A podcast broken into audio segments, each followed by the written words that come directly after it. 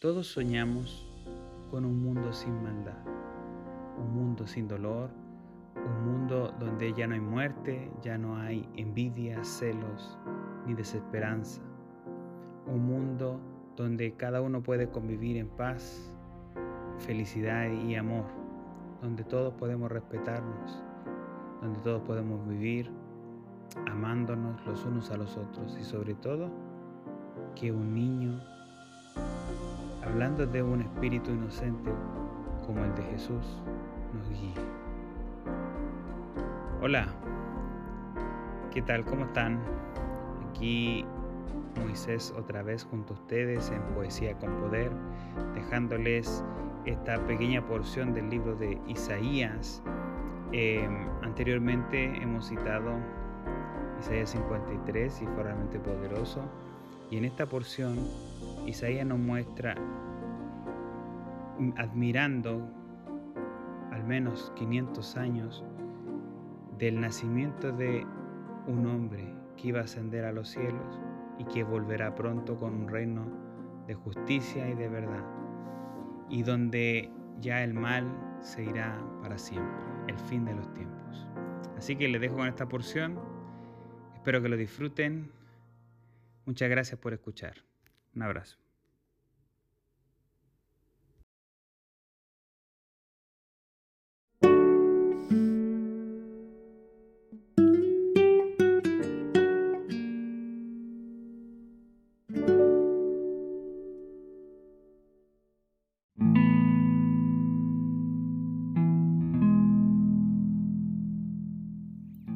Del tocón de la familia de David saldrá un brote. Sí, un retoño nuevo que dará fruto de la raíz vieja, y el Espíritu del Señor reposará sobre él, el Espíritu de sabiduría y de entendimiento, el Espíritu de consejo y de poder, el Espíritu de conocimiento y de temor del Señor. Él se deleitará en obedecer al Señor, no juzgará por las apariencias, ni tomará decisiones basadas en rumores hará justicia a los pobres y tomará decisiones imparciales con los que son explotados. La tierra temblará con la fuerza de su palabra, y bastará un soplo de su boca para destruir a los malvados. Llevará la justicia como cinturón y la verdad como ropa interior. En ese día el lobo y el cordero vivirán juntos, y el leopardo se echará junto al cabrito. El ternero y el potro estarán seguros junto al león y un niño pequeño los guiará a todos. La vaca pastará cerca del oso, el cachorro y el ternero se echarán juntos, y el león comerá heno como las vacas. El bebé jugará seguro cerca de la guarida de la cobra. Así es, un niño pequeño meterá la mano en un nido de víboras mortales y no le pasará nada. En todo mi monte santo no habrá nada que destruya o haga daño, porque así como las aguas llenan el mar, así también la tierra estará llena de gente que conocerá al Señor. En ese día el heredero del trono de David será estandarte de salvación para el mundo entero.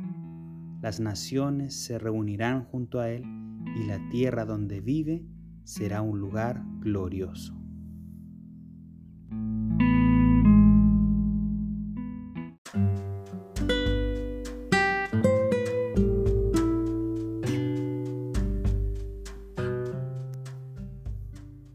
Isaías capítulo 11 del 1 al 10.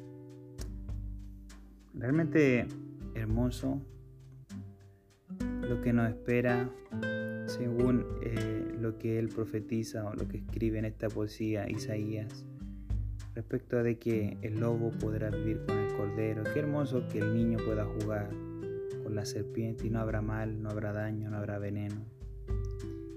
Eso nos lleva a pensar y nos da la esperanza de que todavía hay eh, un término bueno para este mundo lleno de maldad, de injusticia y de desigualdad. Te dejo con esta esperanza escrita por Isaías. Nos vemos en el próximo capítulo. Chao.